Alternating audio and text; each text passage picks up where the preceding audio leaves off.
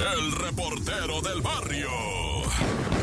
¡Ay! Mantos, montes, alicantes, pins, pájaros, canta. A ver, a ver, a ver. Todos esos que están en contra, ¿verdad?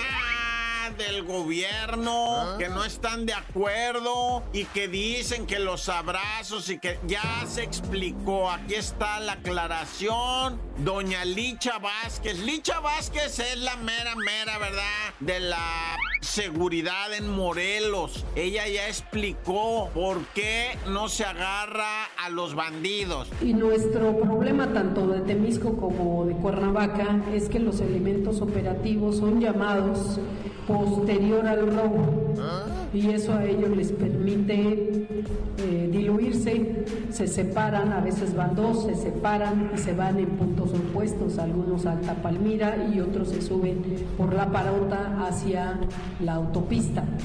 O sea, nunca llames a la policía después de que te hayan asaltado. Siempre llámala cuando menos dos días antes. Ya una vez dos días antes, ahí ya se pueden tomar medidas, ¿verdad? Y es que tiene que ser así, dos o tres días antes, ¿para qué? Para que pues haya cita, ¿verdad? Cita previa. Más o menos a qué hora lo van a asaltar. No, pues yo considero cinco o seis de la tarde. No, pues tiene que darme una hora precisa.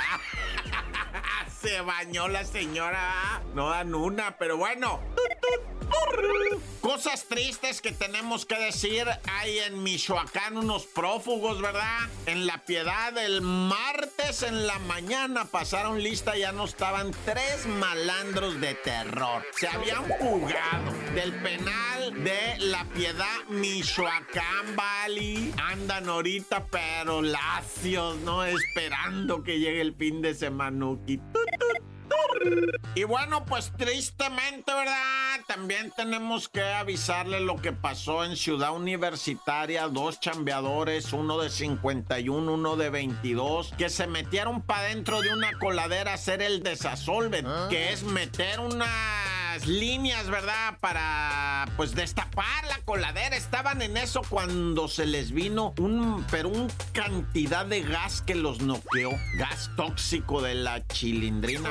Y los mareó, les provocó que se cayeran de rodillas. El morro todavía quiso levantarse, ¿verdad? Acá como que tambaleándose, pero el maestro de 51, ese jefe sí cayó tumbado. Fue el primero que le pegó el gas machine, ¿verdad? Y el otro morro, por más que arañaba las paderes, no pudo salir. Mira, con decirte, va, que una vez que lo rescataron, el morro ya iba lacio al hospital. Eh, desconozco su estado ahorita, va, pero posiblemente eh, se haya recuperado según la toxicidad del cuerpo. Eso esperamos de todo corazón, porque el maitrito de 51 que, que me decía, me preguntaban aquí, ¿será su papá? No lo sé, güey. Sí tengo los nombres, déjame revisarlos, ¿verdad? Pero como siempre le ponen Carlos N, José N, pues no te sé decir, güey, si sea papá o hijo, pero no se llaman igual y pues deseamos que el morro se recupere. ¡Corta!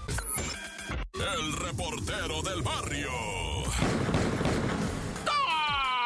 Montes, montes, alicantes, pinch, pájaros, cantantes. Este es el show de la mejor 977. ¿Cómo están? Good morning. Oiga, no, pues noticias gachas. Racita de Oaxaca, cómo los quiero y cómo los aprecio, ¿verdad? Racita de Oaxaca. A ver, levante la mano el que sea danzante en la guelaguetza y diga, eh,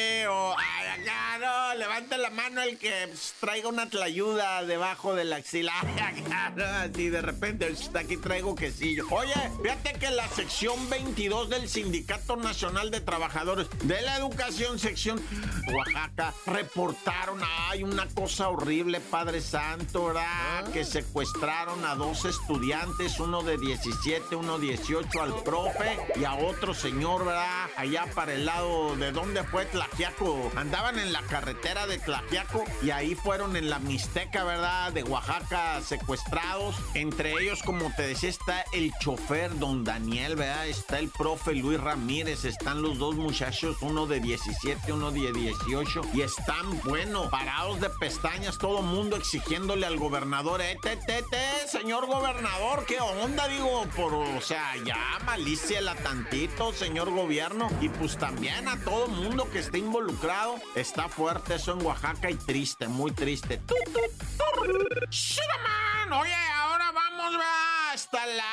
Obregón, en donde en la colonia San Bartolo Ameyalco mataron a un maestro de 54 años. Nadie decía nada, no se habían dado tinta de que es el papá de aquel morro que atropelló a dos bandidos, dos ratas, dos motorratas, que se iban dando a la fuga, los atropella con su carro. Lamentablemente, lo digo en serio, lamentablemente fallecen porque nadie merece morirse nunca, madremente, más que cuando Diosito va. Pero pues este vato vio que las dos motorratas estaban escapando y le metió la chancla y los atropelló. Y pues ahí vino una venganza, le mataron ya al papá, güey. La víctima de estos balazos que te digo es el papá de ese muchacho que atropelló a las dos motorratas, ¿verdad? Y así no para nunca la escalada de violencia. Ahora el muchacho cuando salga se va a ir a vengar de los... ¡Naya! ¡Corta!